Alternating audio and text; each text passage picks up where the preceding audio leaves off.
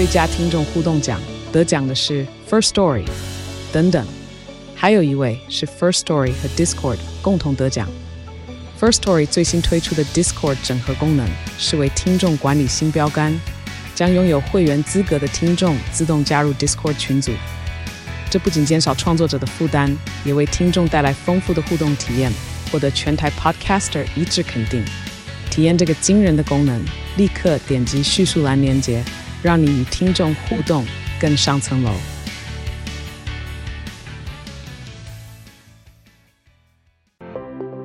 我们以前是很强调专业，你要这个专业就是让你越乖专心。可是现在已经渐渐，你的专业之后，我们还要加很多其他的元素进去。你说一个大学就要把人家包全部，不太可能了。一定要跟他比较近的这些学校，他才知道他的需求，才愿意去培养针对他的学生。所以说这些我们必须要是不只是公立科大，我们其实私立科大我们都愿意做蛮多的合作。那现在已经变成是很多领域的这个融合，那事实上一个专长是不是够你用，我们不晓得。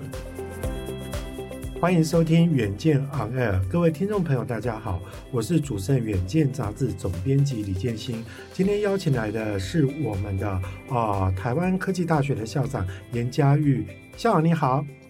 各位远见 On Air 的听众朋友，大家好，我是国立台湾科技大学校长严家玉。哇，其实哈，呃，我们在上一节哈，其实跟校长聊了很多很多，对于就是说，呃，不管是高职或者是说在科大或以及比较一般的。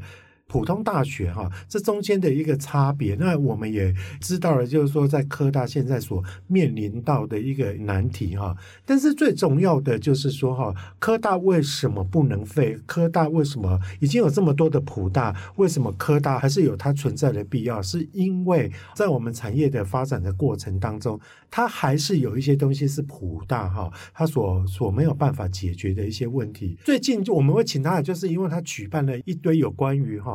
哦，在科大领域或者说技职领域的一个论坛，照道理讲，就是说以以龙头来讲的话，他根本就不需要去做这种事情，我自己把它做好就好了。那其他你们后进者，你们就慢慢去追吧，慢慢学吧。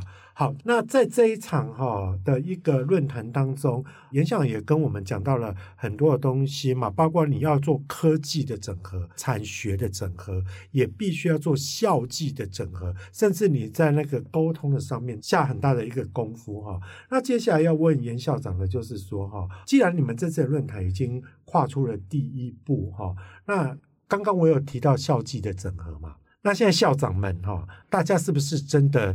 哎，开始要手牵手了，还是回去之后又回到原点了？就是说，因为每个人 DNA 不港嘛，那这个东西哈，它是一个，也是一个难度啦。那现在是不是真的手都有牵在一起啊？不，总也是好问题了。那我们要怎么做呢？我们现在第一件事情开始做的就是各校校长大家都已经同意了。我们当这这我自己还是有这个责任，我们要去再串联这些校，我们要会来先。签订这个合作的协议，嗯，那这个协议当然最主要的会是打破这休克的藩篱，让休克的这个学生的休克能够跨校。那开始我们可能会从比较资源比较比较容易达到的，然后用一些远距可以达得到的，所以从那边开始。呃，下一步就是各校会开始课位共授。那共授的结果就是学生显然就会就会开始互通。呃，以台科大来讲，我们是蛮愿意提供啦。呃，我们现在已经跟台北邻近的这些学校有地域的关系，我们跟邻近的学校大家都已经签好了这个合作协议，让这些学校学生他们呃休课可以直接就是过来到我们学校来修。那我们也会派老师。跟他们合作，那到这部分会是比较让老师主动。我们有有老师跟他们本来就有很多合作的关系，那这时候就可以一起来开课，两边需要互相承认学分。那这个事情打开了以后，再来就是下一步就是比较重要，就是我刚刚说的那个我们的人才培育基地的这个资源要开放出来。那我已经有几个学校我们已经讲讲好了，所以说我们就一步步来。那当一个整体的，我们现在也在。组织，这本来不应该今天先讲，我们会建立一个联盟，嗯，然后用这联盟力量来推。至少目前有参加的我们的论坛的学校校长，大家都很支持这个想法，所以那所以他也横跨公司力吗？对，哦，对我其实为什么我要横跨公司力？因为第一个就是在人才培育哦，我认为不是公立的科大培育的人才是就完全符合企业界的需求。这个我容许我稍微吹牛，我产业界跑的非常非常多，嗯，大公司、小公司。那台湾的企业很特别，你要去注意的话，你会发现很多这种所谓的隐形冠军呢，工厂都开在田中间。那你要进去，汽车开了进去开不出来，哦、要倒出来。哎，对，哎，他们缴税，有水有电，那用那个地到底合法不好，不是很敢说、啊。但是他们有水有电有缴税，所以至少他的经营看起来是合法。他要的人呢，没那么多啊，每一家公司、工厂、公司。他要人是很特别的，零零散散各种各样，而并不是像一个台积电囊括全世界，不是这样。我们这些公司，他们的东西也到全世界，嗯、但是每一个国家销售量其实不多啊。他要人才也是非常零散的。那你说一个大学就要把人家包全部，不太可能了。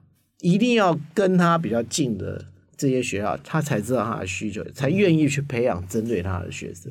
是。那当然，另外一方面就是说，比方说某个企业。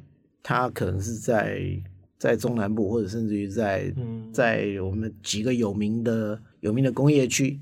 那工业区它附近就有科大，那我们可以把我们的教学资源投入部分过去，让这个工厂公司跟他们合作，那让他们觉得说，哎，他们训这个 program 或者学程训练出来的学生是物超所值，比他原来期望的更好，哎。其实联盟的事情我们听过很多嘛，像像我们知道说，其实国外有所谓的常春藤联盟。那以前你们跟台大跟台师大也有一个三校系统联盟嘛。那我们知道私立大学也有所谓的 U 九联盟嘛。可是以前哈，我们看到的联盟大部分都有一个共同的特质，就是说门当户对，就是说我差不多都蛮对等的，就是说我不管是在分数上面、学生的素质上面、我握有的资源上面，我大概是一个也不会落差太多。可是刚刚严校长提到一个非常大的重点，就是说，诶，他台科大来当领头羊，但是我愿意去提携多那个私立科大，所以我觉得其实在这种不同 DNA 的一个。结盟，我觉得是是一件哈，我们非常乐观其成的一件事情哈。那言下其实哈，我觉得这一次的论坛，我觉得最特别的不只是哈科大们自己校际上的一个联盟，你这场上也请了成功高中跟大安高工的校长一起来研讨嘛。那找到这两个体系哈，就是说。像你心里面的算盘是在打什么呢？其实总之都有有看出来了，我们还是希望能够打破普通高中跟跟高工中间的这个藩篱，就不希望普通高中的学生就一定是走普通大学，然后高工就只能走呃走这个我们技职大学。现在很有意思是高工的部分，就技高专的部分，它是可以去考普通大学的，但是反而是普通高中。是哦，对，但普通高中是不能不能来考考科大的，对。哦，所以这这中间是还有一点点，还有点带努力了。那没有这个有一些原因在，倒也不是说一定是不公平，就是因为本来是为了要保障技职体系的学生能够有比较好的科大可以走嘛，所以这中间有一些限制，我其实没反对，而且老实讲。因为这样，我收到的学生其实不见得比台大的差哦。你看，你要进台科大一年才几百个而已哦，你要进台大一年三千个，对，好多。对啊，所以说这个人好多，中间还是有有一些有一些这个比例上的差别。所以我们当时请这两个学校的校长来，那当然另外一方面就是我们一方面去了解说普通高中对于他们的学生进技职体系的学校，或者进这个是是是进这我们技职教育的大学。会有什么隔阂，或者什么困难，或者不了解的地方？对于大安高工来说，我当然不担心他学员要来。对对。可是我们怎么样能够加深我们的合作？事实上，更提升他的声望。对。因为对高中面，我们也有做一些这个数据分析。大安高工可以收到非常好的学生，可是低门槛的地方，大概我我不要用那个数字比啊，但是并不是非常，是其实并没有特别高啊。理解理解。那那我们也希望说，我们能够把素质比较好的学生也能够吸引进嗯技高端，那让呃我们的技高端培养出来的人水准越好，嗯，厂商当然就会更有兴趣。那我们竞争力自然就出来了。嗯、那当然这比较长远的啦。可是我觉得，我如果现在不做，以后也不知道什么时候才会做。嗯、我们就干脆就现在开始做。做呃，那但是我们也是希望能够让普通高中的学生也觉得，这也是一个选择。老实讲，我们现在。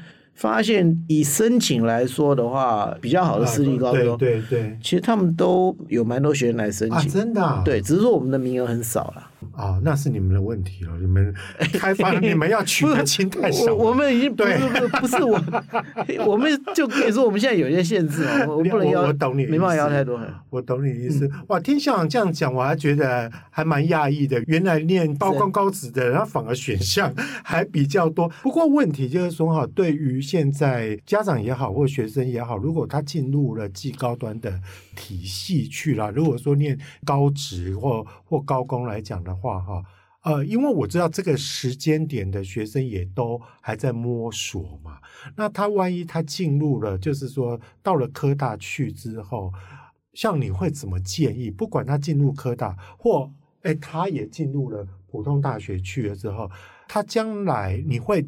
怎么建议他们的学习的履历跟学习的套餐哈，应该怎么配置才能够才是一个比较完整，而不会是一个非常近亲联姻的一个状况？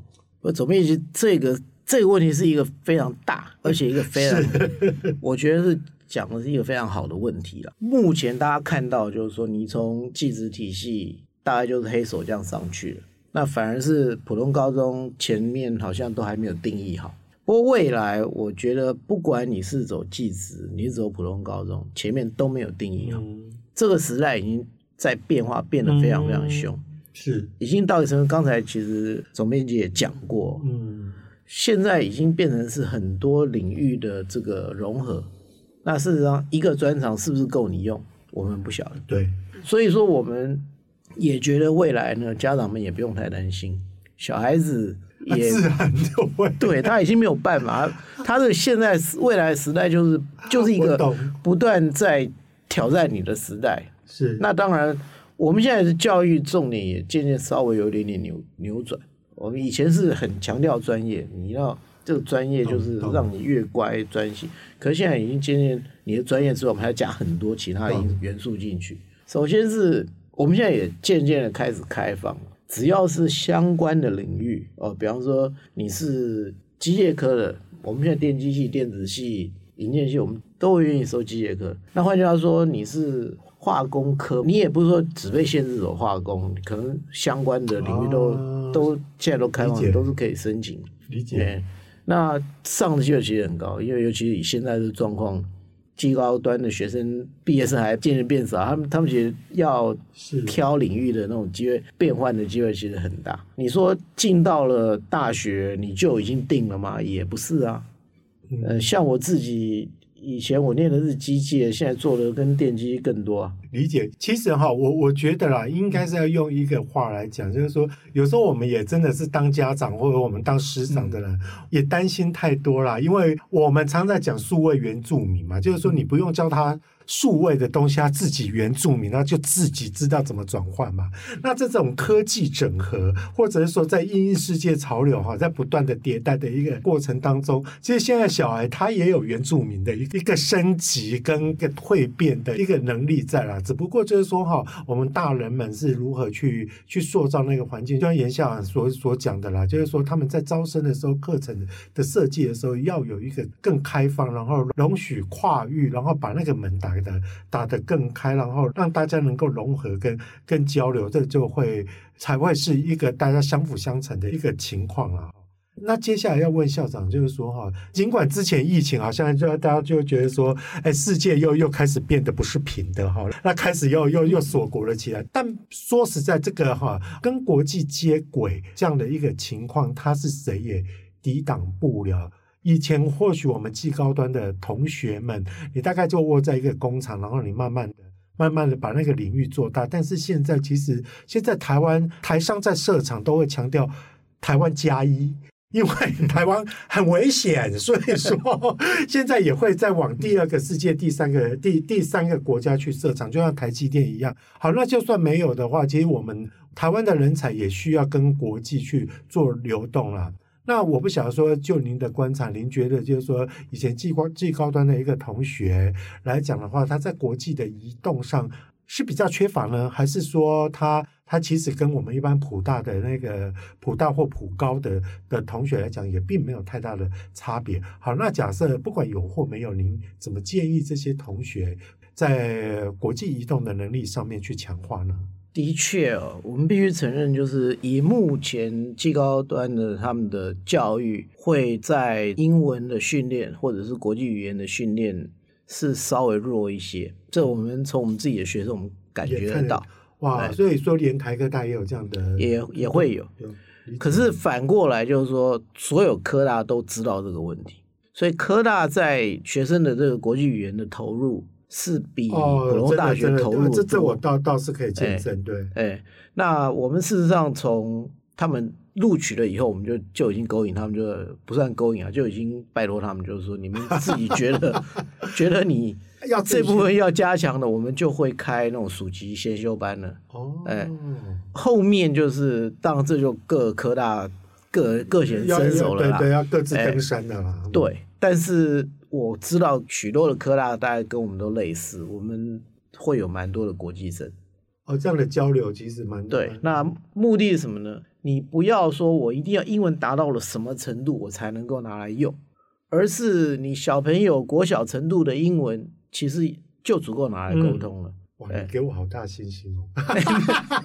谢谢。不是讲这的确是啊，就我们现在学语言。其实最大的困难是我们自己已经学到了这么成熟的国语，或者是台语，或者是写作。对对对，对。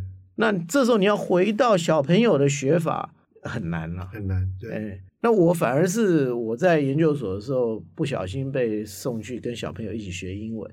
我说小朋友是就是幼稚呃不算幼稚园，那两二三年级，然后你跟不是我的小孩，是我的 host family 的小孩哦。要陪他们去上学，是，所以我大概就感觉得到他们的英文，其实老实讲没比我好多少。我我记我知道的字也比他们多啊，哎，但讲出来就不顺嘛。人家是整天要用的在做沟通的，理解理解啊。我们是学了一堆字都放在肚子里面啊，拿不出来啊。是是，所以那种学的方法确实是不一样。后来我就发现，外籍生英文也不见得讲得好。可是他不会讲国语，所以你给他有那种环境的时候，他自然用起英文来就会就会顺很多，状况就完全不同。我懂，就环境的塑造。哎，让他让他有那种环境，所以是这个并不是只有台科大，科大在这方面做了很多。理解理解。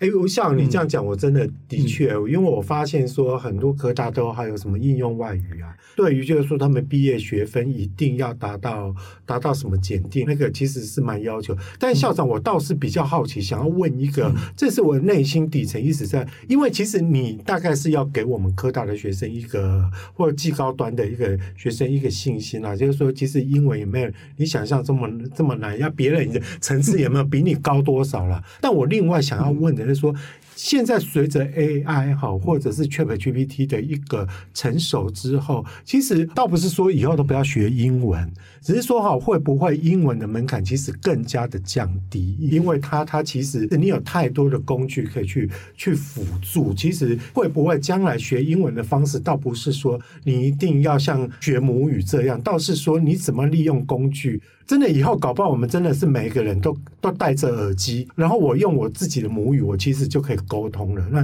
这个时代，我相信很快就到了。这个部分就是说哈，在国际语言上面哈，对于你们教育第一现场的，你们怎么看待这个部分呢？我完全同意。嗯，现在我已经看到我的学生会做这个事情，真的啊，就他没有。事实上，现在还没有到耳机这种，是是是是，还没那么先进，对对。可是已经看到他们会拿一个手机，对，然后讲给手机听，手机把它翻译成内国的语言给他们看。我已经看到学生在做。哎，很多我跟你讲，很多欧巴桑出国也都是这样 这样用的哦。就是说他们也很胆子也很大，对，还是。不过反过来就是说，他把你翻译对跟错，你知道不知道？啊，理解。哎，所以将来会有这么一天啊，大家都很相信他。然后他出去外面，你比方说我们讲国语或讲台语，你到了日本的三炮，你讲出来的是日文，哎，是是是有可能会有那一天，非常有可能。嗯，但是那个是不是表示说我们就不需要外国语？对，你不需要知道它的文化。是是，其实并不只是语言，对，还有它的文化。然后还有另外是胆识。我最佩服我们台湾的这些企业家哦。你说提着皮箱那一种，我们那时候就是 那个皮箱两个，然后再破英文，对，一个一个样品，一个一个是那个泡茶，是就这两个打遍天下。他到了展览场就放一个小桌子泡一个茶，然后这边就样品摆在那儿，人家来看有兴趣就一边喝茶一边跟他的生意就谈起来。对，那谈的是。用的是哪国话，我都不是很知道。手语，对啊，所以你说一定要多好的英文，这个不是很敢说了。有道理。可是他们回来都会跟我强调，就是说英文很重要。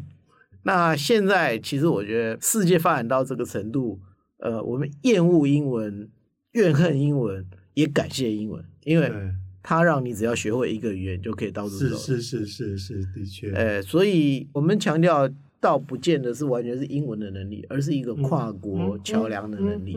哎。是我，我觉得，我觉得严校长讲的非常对哈。其实，其实重点不是在于你会哪一个语言呐、啊，语言只是个工具。那当然，但将来如果有实体的一个 AI 工具，可以帮助你原本人体的那个工具，它其实解决。但是问题就是在于那个心跟你，你你有没有去体验跨国的文化，跟你跨国的领域的那个对对建立关系的那个 connection，我觉得其实是非常的重要了。好。那由于时间的关系，嗯、最后还是问一下校长，就是说哈，那这举办这个论坛之后哈，呃，那台科大有没有下一步的规划跟想法？有啊，第一件事情就是我们那个联盟要组起来哦，哎，这是我们觉得第一件事情要做。那当然在这个过程中，我们会开始去规划，就是有哪一些我们的课是可以分享出来比较方便，啊、能够马上可以做得到的。那当然，我们现在被教育部呃有一点点。一直在责成我们要做到，就是要建立那个基地。那我们要有基地才能跟人家互通啊。理解。要人家有基地，我们要有基地。所以这部分我们也还在努力之中。嗯、那到另外一个就是我们有一个蛮自豪的，就是我们有一些课是别人应该看起来目前在科大里面算蛮有特色。是啊，比方说我们的 EMI 的教育，英文的教育，我们希望把我们的英文教育的一些不能说成果了，就是一些教育的资源，嗯，能够也分享到我们周遭。呃，因为有很多的学校，他们的那个英文的资源本本身就不一样。嗯嗯。那我们有一些资源，他们如果有需要是可以来分享。那这样这个联系就先建起来。嗯。然后刚才我们在说的就是那个，除了这个 EMI，我们需要有一些比较特色的领域，我们也现在也在学校里面在盘整，让一些我们知道就是我们这个特色是算是国内外知名的。这里面有没有哪一些是也许其他学校也有机会来呃来分享？比方说，我们学校有一个很，很特别的特色，就是我们治安哦，大家可能都多少知道，我们台科大治安很强嘛。啊，现在因为报纸也帮我们登的蛮多，显学。但我们有一个很奇怪的特特别的特色，呃，所有学校的资讯治安的教育都是教攻击，就是黑帽骇客。我们是可以教白帽骇客哦，呃，不见得骇客，我们因为我们有很贵的防火墙，可以让学生操作哦。呃，那其他的学校哇，好特别哦。那个黑帽白帽哈，我我我大概知道他意思，但是我有点解释不出来啊。我还是不要班门弄斧，就是说有兴趣的听众朋友还是可以可以去查阅查阅看看啦。